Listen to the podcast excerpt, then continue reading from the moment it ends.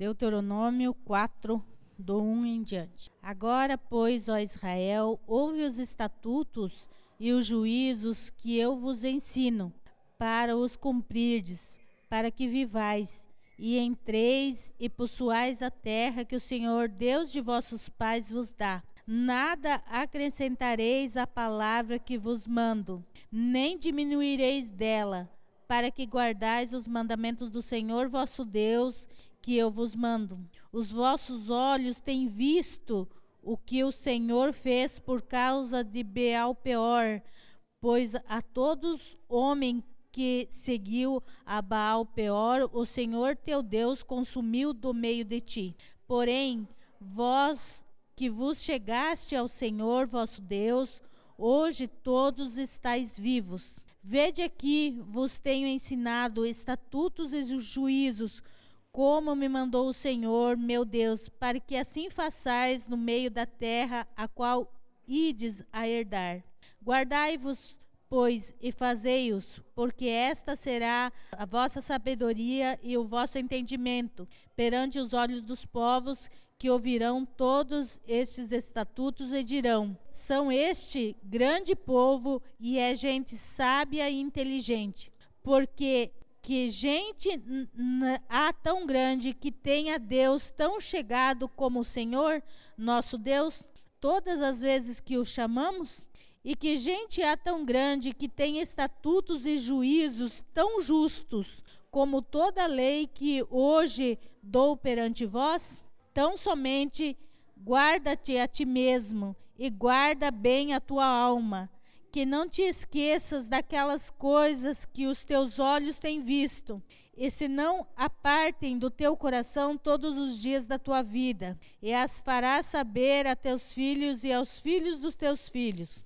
No dia em que estiveste perante o Senhor teu Deus, em Horebe, o Senhor me disse: Ajunta-me este povo e os farei ouvir as minhas palavras, e aprendê-las-ão para me temerem todos os dias que na terra viverem, e as ensinarão a seus filhos. E vós vos chegastes e vos puseste ao pé do monte, e o monte ardia em fogo até o meio dos céus, e havia trevas e nuvens e escuridão. Então o Senhor vos falou do meio do fogo, a voz da palavra ouviste, porém, além da voz, não viste semelhança nenhuma. Então vos anunciou ele o seu concerto, que vos prescreveu os dez mandamentos, e o escreveu em duas tábuas de pedra. Também o Senhor me ordenou, ao mesmo tempo, que vos ensinasse estatutos e juízos, para que fizesseis na terra a qual passais a possuir. Vamos ler até aqui. Deuteronômio, né, é o último livro dos cinco atribuídos a Moisés. Moisés escreveu então os cinco primeiros livros da Bíblia e Deuteronômio é o último. Um pouco antes dele morrer, ele escreveu quando o povo já estava antes do Jordão, acampado antes do Jordão, que era passar o Jordão e chegar à terra prometida. Então, eram os últimos dias também de Moisés, quando ele escreveu o livro do Deuteronômio. Os cinco livros é, de Moisés são o Pentateuco, né? Pessoas conhecem como Pentateuco e são a Torá dos judeus.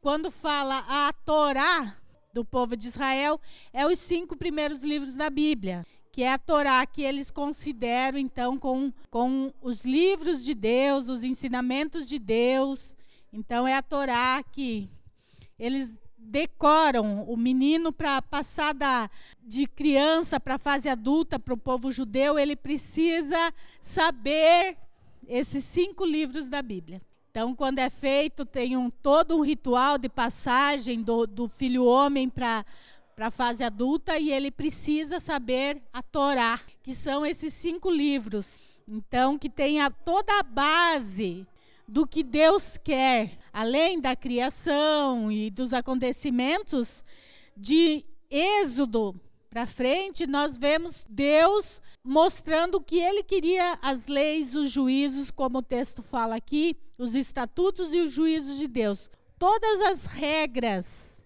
que, que o povo de Israel deveria seguir ali na terra prometida. É, o livro de Deuteronômio ele não é um resumo do, do livro de Juízes, por exemplo, porque ele tem muita coisa semelhante ao livro de Juízes, de Levíticos. Ele não é um resumo, mas ele tem uma visão mais ampla do que Deus queria. Nós temos que pensar que quando Moisés escreveu o Deuteronômio, já fazia 38 anos que eles tinham saído da terra prometida. Já fazia 38 anos que, que ele tinha começado a escrever as leis. Então aqui ele está reforçando ou trazendo de novo os ensinamentos. Por quê? Porque toda uma geração tinha morrido no deserto. E quem ia herdar a terra prometida eram os filhos daquela geração que se perdeu no deserto. E eles precisavam então serem ensinados novamente no que Deus queria, o que Deus tinha para eles. Olha a, a, a, importância do transmitir, né? É, Moisés sabia então que ele que ele não ia entrar na terra prometida, né? Deus já tinha falado para ele que ele não ia entrar, e agora eles estavam ali, prestes a entrar na terra prometida. E Moisés então se preocupa em deixar muito bem explicado o que Deus queria do seu povo. Então nós vemos que o povo de Israel, ele errou muito, mas não foi por falta de conhecimento, ele foi muito bem instruído no que era certo e o que era errado, o que Deus queria e o que Deus não queria. Mas entra então o nosso livre arbítrio que Deus deu e Deus não tira de nós, né? Então nós vamos ver algumas coisas no estudo de hoje sobre obediência e o que esse texto nos ensina aqui. E ele começa agora, pois, ó Israel, ouve Ouve é um imperativo muito comum no Antigo Testamento, como uma chamada atenção à necessidade. Não apenas estamos com ouvidos abertos, mas atentos também para observar e cumprir. Então, quando tá no Antigo Testamento se usa muito ouve, ouve, está querendo dizer na, na dimensão mais ampla, não só de ouvir com o nosso ouvido, mas de ouvir num sentido mais amplo, de ouvir mesmo, de que aquilo que está sendo ouvido entre no coração, faça parte da vida e não apenas algo que a gente ouve e de lá cinco minutos a gente esquece. É a mesma coisa como no Antigo Testamento Jesus fala muito em verdade, em verdade, quer dizer, ele está afirmando, é uma afirmação. É, em verdade, em verdade. E assim também ouve. É, não é só ouvir. Não, preste atenção. Escute bem o que eu vou te falar. É, os teus ouvidos têm que estar muito abertos para o que eu vou te falar. Tome cuidado para não esquecer o que eu vou te falar. Então, Moisés começa aqui chamando o povo ouve num sentido mais amplo. Aqui nós vemos esse nesse sentido, né, de de prestar atenção. Como o terceiro capítulo conclui o relato da viagem do povo de Israel desde o Monte Horebe até Moabe, às margens do Rio Jordão, antes de cruzá-lo. Moisés se preocupa especialmente em fornecer uma exortação à obediência aos estatutos do Senhor. Então, essa era a preocupação de Moisés: era ensinar e era frisar a importância da obediência aos estatutos e juízos de Deus. Então, obedecer exatamente o quê? Esta é uma pergunta que devemos saber responder. O que Deus espera que obedeçamos? Será que existe algo que poderíamos considerar que estamos isentos de cumprir? Será que tudo que Deus coloca em Sua palavra deve ser considerado como uma lei?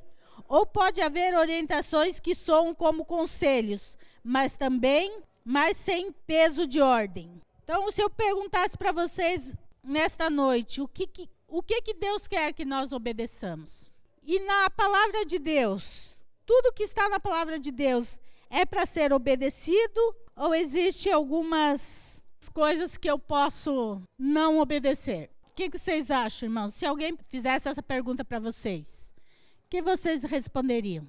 Nós temos no, nos livros de Provérbios e Eclesiastes, né, que são dois livros onde nós encontramos muitos conselhos. Provérbios e Eclesiastes são dois livros de conselhos. E quando a gente dá um conselho para alguém, qual a finalidade? Qual é a finalidade? Para ajudar. Para que mais? Que a gente dá um conselho para uma pessoa? Direcionar. É para que ela vá melhor, né? A gente sempre visa o bem daquela pessoa, por isso que a gente dá conselho. Aconselha, porque a gente quer o bem daquela pessoa. Então, os livros de Provérbios e Eclesiastes, se nós seguirmos os conselhos que tem nesse livro, nós vamos ter uma vida muito boa, porque traz ali conselhos é, para o nosso viver diário muito bons. São livros de conselhos. Mas o que, que nós precisamos obedecer? E aqui Moisés fala muito que é os estatutos e os juízos de Deus. O estatuto, o que, é estatuto? É um regimento onde tem aquilo que se deve ou não fazer e aquilo que se pode que rege então a comunidade ou uma, uma empresa ou ou então é, por exemplo, nós temos o Estatuto da Igreja, que rege a igreja. Então, é, é as normas que regem determinada grupo de pessoas. Então, quando Moisés fala para o povo que eles teriam que seguir os estatutos que Deus tinha dado, porque nós, né, vamos ver ali, nós conhecemos, né, quantas coisas que Deus deu para o povo seguir.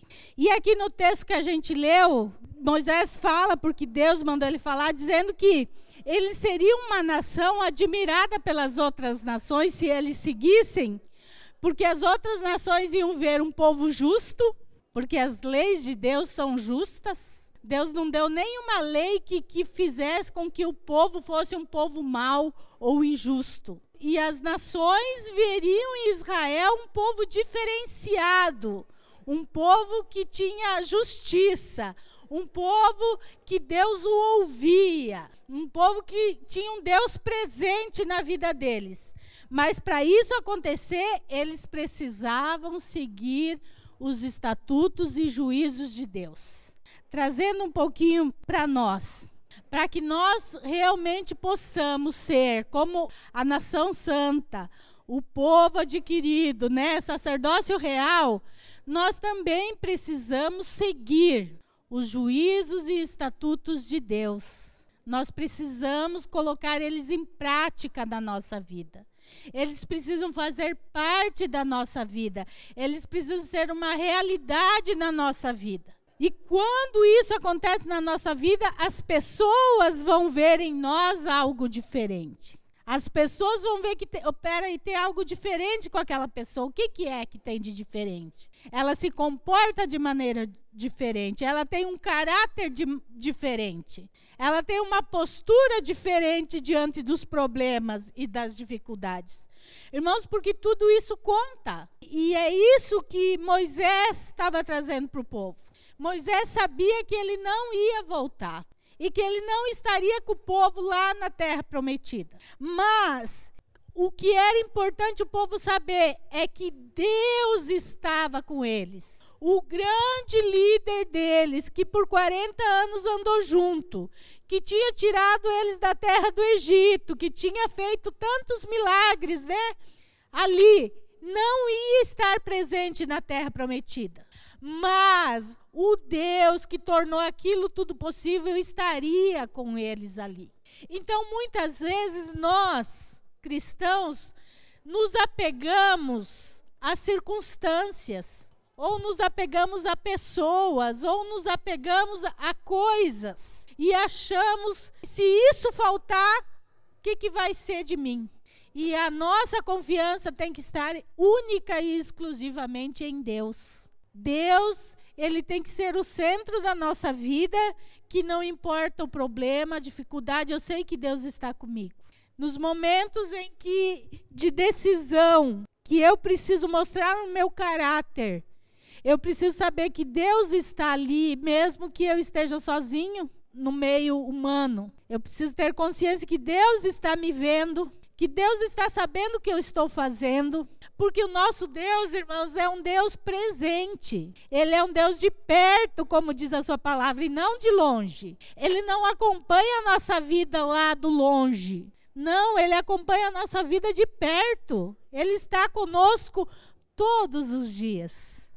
Então, muitas vezes, quando a gente perde essa noção do Deus presente na nossa vida, nós começamos a nos dar motivos de errar.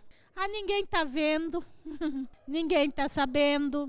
Muitas vezes nós agimos muito como Saul, né? Quando Samuel chega para Saul e fala assim: Olha, Saul, o que você fez? Você foi rejeitado por Deus, Saul. Deus te rejeitou. Deus não te quer mais como rei. O que que Saul fez? Em vez de Saul se prostrar e pedir perdão e mostrar arrependimento por ter magoado a Deus, o que que ele faz? Ele pega Samuel, tudo bem então, mas vamos lá e me honre na frente dos homens. Para Saul importava mais o que as pessoas achavam dele do que o que Deus pensava sobre ele. Para Saul era assim. Ele se importava mais com o que as pessoas e ele chama não Samuel, beleza, mas vai lá e me honre diante dos anciãos, né? Ele queria honra humana. E muitas vezes nós também entramos nessa, né? De querer a honra humana. Importa o que Deus pensa, importa o que as pessoas ao meu redor pensam. E por esses motivos nós acabamos cometendo erros e desagradando a Deus. E é interessante nós pensar nisso, que obedecer é em toda e qualquer situação. Por exemplo, eu não posso obedecer meu patrão só quando ele está olhando, não é? Eu não posso obedecer meus pais só quando eles estão presentes. Eu preciso obedecer em qualquer circunstância. Mas nós nos esquecemos que Deus está presente conosco em todos os momentos. Nós nos esquecemos disso. Então, muitas vezes nós nos damos o direito de fazer as coisas do nosso jeito. Era para o povo não cair no erro de fazer as coisas do jeito deles, que Moisés enfatiza tanto a importância deles obedecerem, deles seguir toda a palavra de Deus sem eh, nenhuma mudança. A Bíblia toda é a palavra de Deus e não apenas contém a palavra de Deus. Tem uma diferença entre ser e conter. Então a Bíblia, ela é a palavra de Deus. Ela não contém a palavra de Deus. Tem muita gente que fala errado, fala que a Bíblia contém a palavra de Deus. Não, ela não contém, ela é a palavra de Deus. Então, esse fato já é, deveria nos induzir a obedecer, não é? Saber que ela é a palavra de Deus, por si só nos, deveria nos levar a ser obedientes à sua palavra, porque é a palavra de Deus. Ela não é palavra de homens, ela não é coisa pensada por homens. Ela foi escrita, o Pentateuco aqui foi escrito por Moisés mas foi Deus que direcionou cada coisa que ele deveria escrever aqui. Cada lei veio de Deus para o povo. Não foi Moisés que inventou.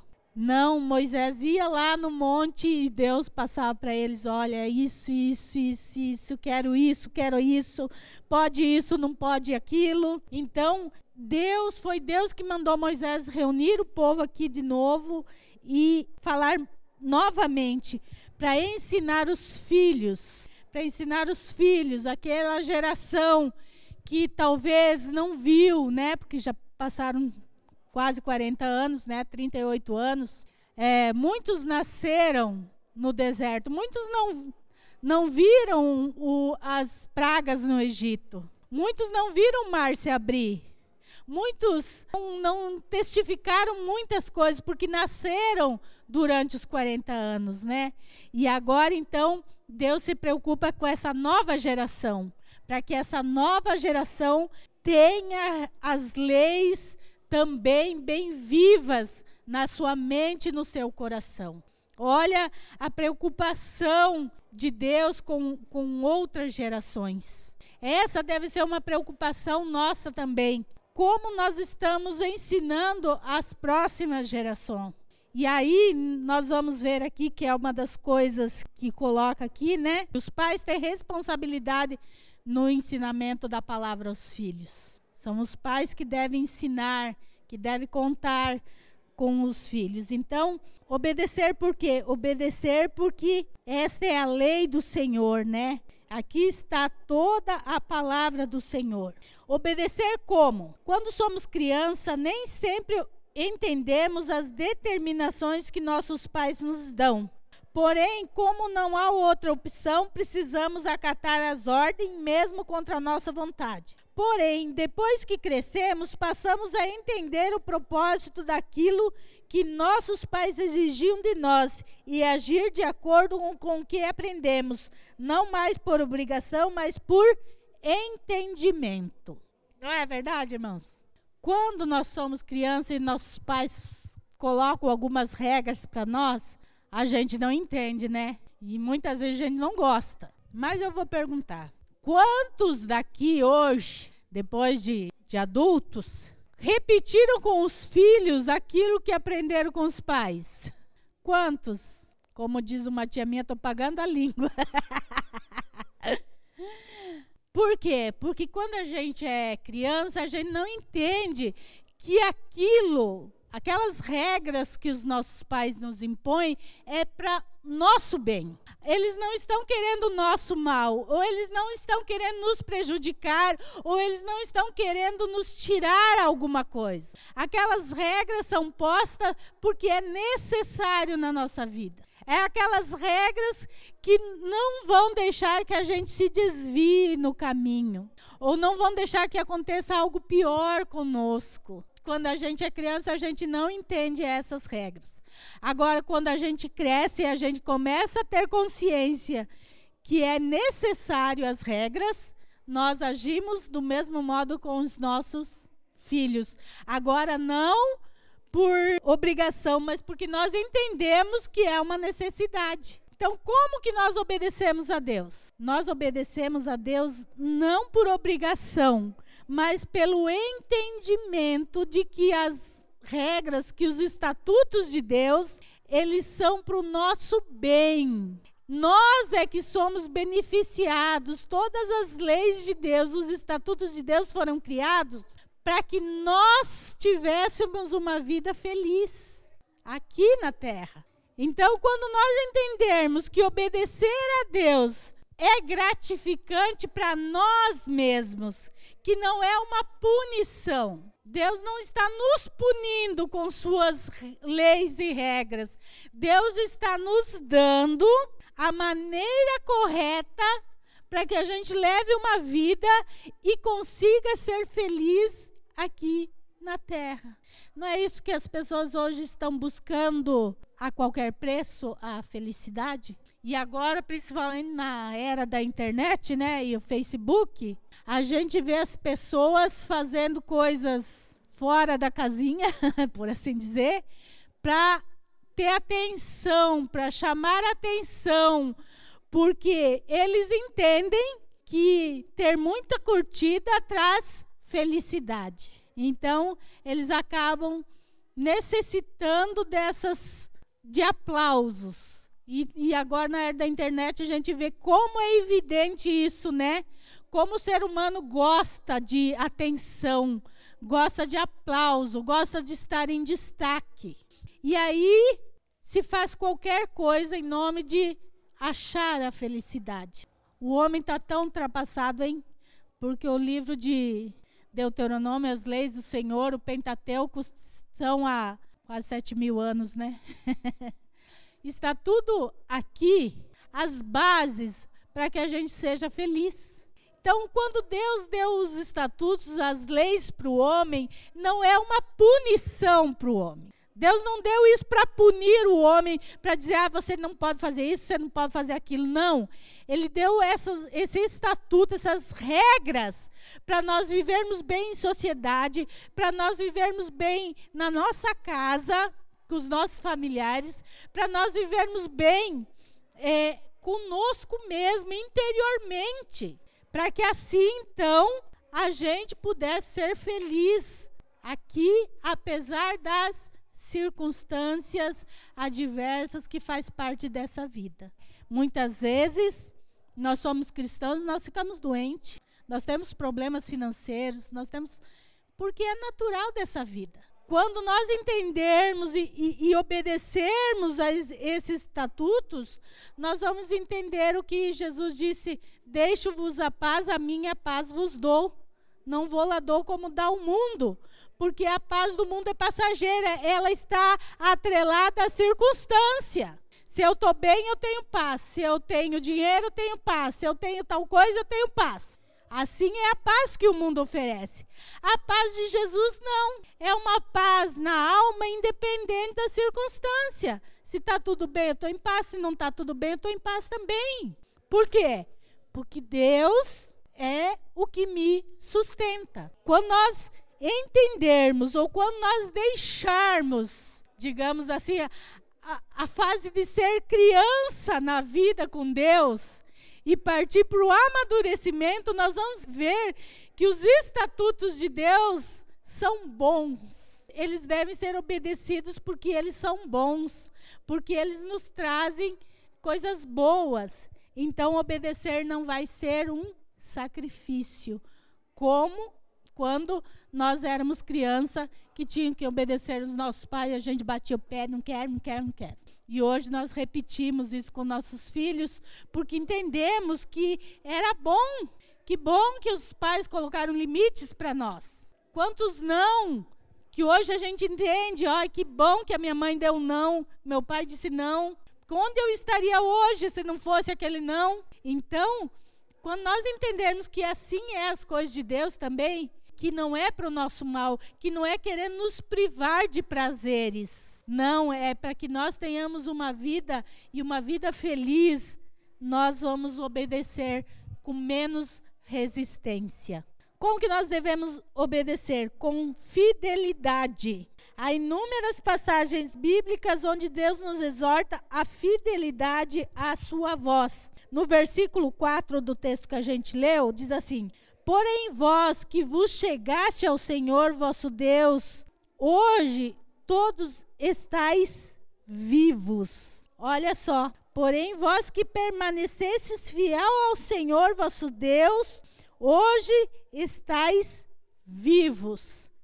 Então, fidelidade, quando nós somos fiel ao Senhor, é garantia de vida. E aí o texto aqui está falando sobre o, o episódio né, que aconteceu, os antepassados né, que vieram a morrer por causa da, de não ser fiel. Daí no versículo 5: Vedes aqui, vos tenho ensinado estatutos e juízos, como me mandou o Senhor, meu Deus, para que se assim façais no meio da terra, qual ides a herdar, para que assim façais. Então, a fidelidade nos traz vida. E a vida não é só nós pensarmos, sim, se eu sou fiel ao Senhor, eu vou ter a vida eterna. Sim, essa também é uma garantia de vida eterna que nós temos, mas também é de vida aqui, aqui na terra. Nós vivermos bem aqui na terra e não só na eternidade, né? Só conseguiremos continuar unidos à Bíblia se concordarmos com ela. A gente só consegue fazer uma coisa bem feita se a gente concorda com aquilo. Se a gente tem alguma discordância, a gente não vai seguir o que está escrito. Para nós continuarmos unidos com o que Deus quer de nós, nós precisamos aceitar o que a Bíblia diz, colocar em prática e concordar com o que a Bíblia diz. São vários processos que nós temos que fazer na nossa vida. E antes de tudo isso, para mim saber, primeiro preciso estudar a Bíblia, Porque como que eu vou saber o que Deus quer se eu não conheço a Bíblia? Se eu não sei. É por isso que, que existe, então, existe heresias por aí, né? Porque as pessoas, a maioria das pessoas não conhecem a Bíblia, aí alguém vem com um texto distorcido da Bíblia e a pessoa aceita, porque assim, ó, ah, mas é a Bíblia. Vou dar um exemplo aqui, bem, que não é heresia, mas é um exemplo de, de como não conhecimento bíblico pode. Um versículo que é muito usado. Posso todas as coisas naquele que me fortalece. Lindo versículo. Maravilhoso versículo de Paulo. Mas as pessoas pegam esse texto e colocam assim: você vai ser vitorioso. Você pode tudo. Você é porque você pode todas as coisas naquele que te fortalece. E só usam esse texto no contexto de vitória, de poder, de crescer, de fazer algo. Mas se nós formos para o contexto, Paulo está dizendo lá que ele foi é, preso, é, chicoteado, apedrejado, passou naufrágio, ficou seminu, passou fome, passou um monte de coisa terríveis. E no final de tudo isso, Paulo diz assim: Eu posso todas as coisas. Quer dizer, circunstância nenhuma me derrubou, porque eu posso passar pelo que for, porque Deus me fortalece. Então, vocês estão vendo que a falta de conhecimento bíblico gera isso. E aí é onde entra as heresias, porque se pega um texto fora do contexto e se aplica. E se nós não conhecemos a Bíblia, nós aceitamos porque é a Bíblia. O texto é da Bíblia, então se é da Bíblia, deve ser isso mesmo. A importância de se conhecer o que, que Moisés estava fazendo aqui. A geração mais nova Deus tinha dado as leis logo depois que eles saíram do Egito, e aí estava vindo uma geração que ia entrar na terra prometida e que não conhecia os estatutos de Deus. Moisés chama esse, esse povo e fala aqui, ó, vamos repassar, gente, vamos repassar tudo. Quem sabe fica sabendo mais e quem não sabe tem que aprender. Vamos de novo. E é isso, irmãos, nós precisamos conhecer a Bíblia, nós precisamos estudar a Bíblia, nós, nós precisamos extrair as verdades bíblicas. Porque como que eu posso obedecer algo que eu não sei, que eu não conheço? Primeiro, para mim obedecer, eu preciso conhecer. Eu preciso conhecer. Quem aqui assina algum contrato sem ler? Quem já fez isso? Sabe que se deu mal. não assinamos nenhum contrato sem ler e bem lido, porque geralmente nos contratos a gente tem que saber o que está nas entrelinhas, o que está escondidinho lá, que a gente passa batido, que é onde eles pegam a gente depois. Então a gente precisa ler entender o que diz, porque depois que a gente pôr o nosso nome lá, tudo que está lá nós vamos ter que cumprir. E se a gente descumprir alguma coisa, vão dizer: não, mas você colocou seu nome aqui, ó. Teu nome está aqui, ó. Então você tem, tem que fazer. Todos nós aqui já temos essa consciência que nós não vamos assinar nada sem ler antes, saber. Por que, que com as coisas de Deus a gente não tem a mesma prudência? Nós aceitamos tudo que vem no Facebook, no YouTube. Ah, porque falou em nome de Deus, a gente está aceitando. Tem muita gente perdendo a noção da, das coisas de Deus por ouvir esse tipo de coisa sem fundamento. Aí faz uma misturança na cabeça que de repente se perde nas filosofias. Há algo que está sendo buscado ultimamente que está completamente fora dos padrões de Deus. Tá faltando a, a, a lição está falando de ser feliz, né, tal. Qual está sendo o problema hoje? Exatamente isso, a busca pela felicidade. Isso era para ser algo natural, está sendo um problema. As pessoas estão buscando a felicidade. E quem busca a felicidade vai, vai, vai achar tudo que é subterfúgio, vai achar tudo que é caminho para conseguir então a tal felicidade. E nós, irmãos, nós não precisamos buscar a felicidade. Nós não precisamos buscar. Nós precisamos buscar é Deus. É em Deus que está a felicidade. E as pessoas buscam a felicidade. Aí buscam as felicidades em coisas, em circunstâncias. E isso se tornou um problema na vida de muitas pessoas. Quem busca a felicidade vai ser infeliz. Porque a felicidade por felicidade não resolve. Então vai precisar fazer um monte de coisas sempre e nunca se satisfaz, porque cada vez tem que fazer coisas novas. Mas aonde essas coisas conseguiram entrar? Na igreja. Conseguiram entrar na igreja. E esse é um grande problema, porque, gente, as igrejas hoje estão vivendo de eventos. Aí, qual que é a, a, a chamada, né?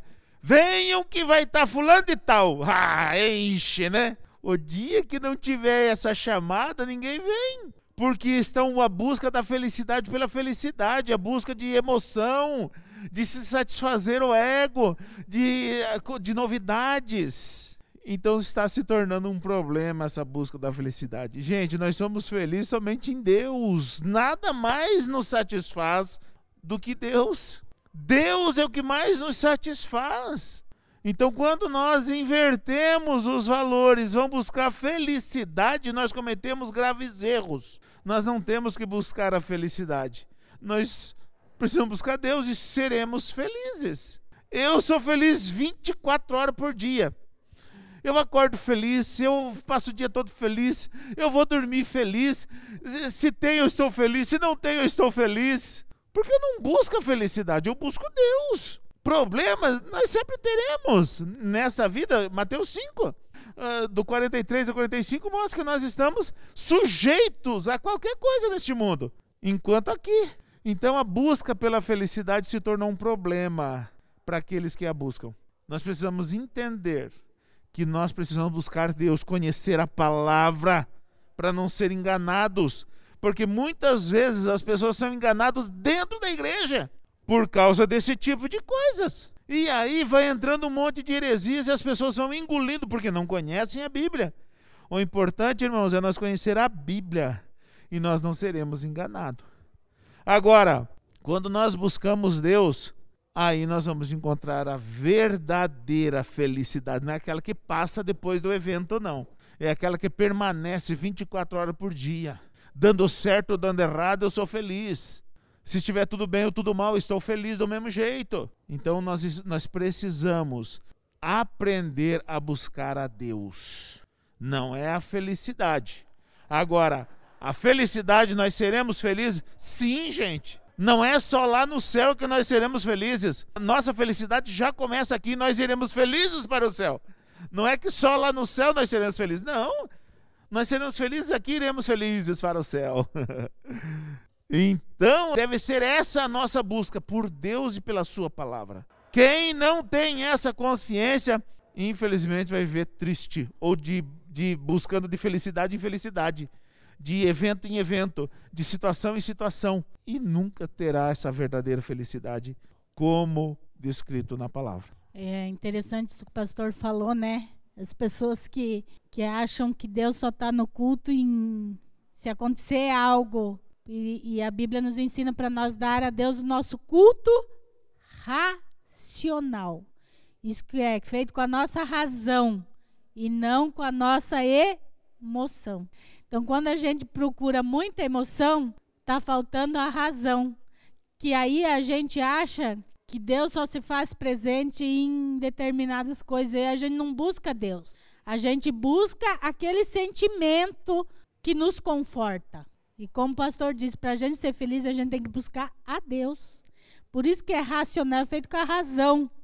No versículo 6 diz: Guardai-vos, pois, e fazei-os, porque esta será a vossa sabedoria e o vosso entendimento. Guardá-los é acomodá-los na mente e no coração, com a intenção de reger a vida por estes mandamentos Cumpri-los é levar a cabo a intenção da vontade. O homem deve propor-se a fazer o que é reto antes de poder fazer o que é reto. Vocês entenderam isso? Como eu estava falando racional, primeiro eu tenho que entender os estatutos e juízos de Deus. Depois eu tenho que gravá-los eles na minha mente e no meu coração. Porque quando eles estiverem na minha mente, no meu coração, guardados, então eu vou ter a intenção de pôr eles em prática. E aí então eu vou praticar. Porque a prática, ela primeiro precisa vir do nosso coração, irmão. Eu primeiro preciso desejar fazer. As coisas de Deus não é por imposição. Deus não, não nos pega à força. Eu costumo falar sempre isso, né? E o pastor vive dando esse exemplo. Se ele quiser sair daqui e parar no bar da esquina beber uma pinga, ele pode ir lá. Deus não vai pegar ele para o pescoço e falar: você não pode, porque você é pastor. Deus não vai fazer isso, irmãos. Ou nós fazemos porque queremos fazer, porque amamos a Deus e está no nosso coração obedecê-lo e agradá-lo, ou não serve para Deus. Tem muitas pessoas que acham que a vida cristã é um fardo. Tudo é não. Não pode isso, não pode aquilo, tudo é não na vida cristã. Sabe por que é um fardo? Porque não está no coração dela obedecer. Ela não entendeu os estatutos de Deus. Ela não gravou eles no seu coração. E aí a vida cristã é chata, é pesada, é cansativa, é angustiante. Ir na igreja é um fardo. Por quê? Porque não está no coração. E aquilo que não está no nosso coração, que não, não nos atrai, que nós não amamos, nós não damos a importância que deve ser dada. Por isso que aqui diz guardai. Guardar. Não, não ouça aqui, sai aqui, não. Você tem que guardar no seu coração. Isso tem que fazer parte da sua vida para que daí você coloque em prática. O querer praticar vem antes de praticar. E aí entra a nossa razão. Culto racional a Deus. Eu ofereço porque eu quero oferecer.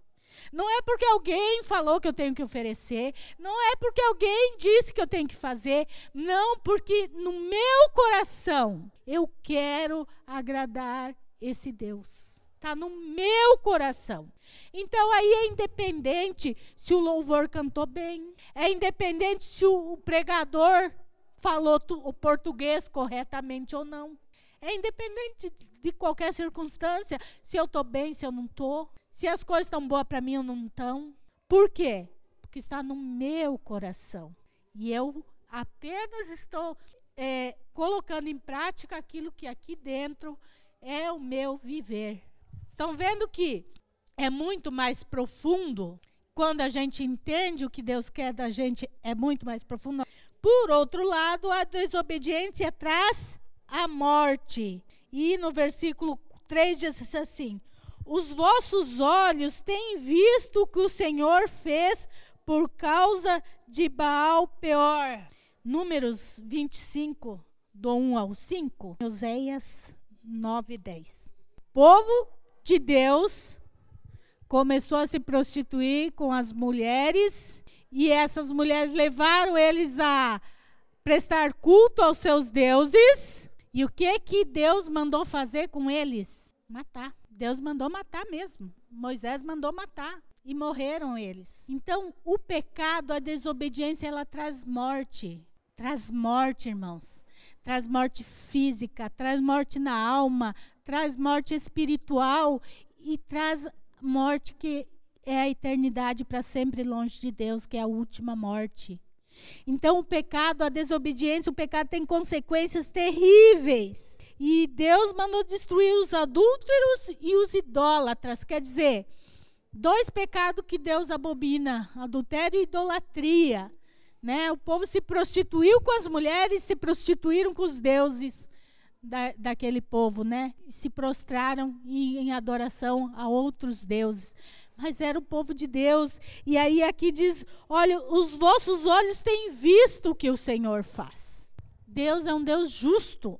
Então, a desobediência, o pecado, ele traz o mal, sempre o pecado traz o mal sobre o homem. Quando a Bíblia fala que algo é pecado, é porque Deus está querendo nos preservar preservar a nossa vida. Não é porque Deus achou que tal coisa não é pe, pecar e pronto, acabou. Não é para simplesmente Deus dizer não. Ele diz não porque aquilo vai nos trazer morte. E ele veio para nos livrar da morte. Então, todo pecado nos leva à morte. Obedecer ao Senhor sempre será a melhor alternativa, pois a vontade de Deus sempre é a de dar uma vida ampla e feliz ao homem. Sempre foi isso que Deus quis, que o homem tivesse uma vida ampla e feliz. Deus criou o homem pôs aonde? No paraíso, no melhor lugar, no mais lindo lugar. Então a intenção de Deus para o homem sempre é boa sempre foi boa. Deus tem a, as melhores coisas. E a nossa vida com Deus nos leva a sermos felizes. Mas é como eu disse, primeiro precisa nascer no nosso coração, para depois nós colocarmos em prática. Porque aquilo que a gente faz por obrigação e não por amor se torna um peso. Não é verdade? Até o nosso trabalho. Se a gente trabalha numa coisa que não gosta, é complicado, né, gente? parece que a hora não passa, é cansativo. Agora, quando a gente trabalha naquilo que gosta, pode até ter problema, mas a gente vai tirando de letra, né? Porque está fazendo algo que nos satisfaz. Assim, a palavra de Deus ela deve nos satisfazer a tal ponto que, se nós tivermos que deixar algo para agradar a Deus, que não seja pesado, que seja fácil para nós deixarmos.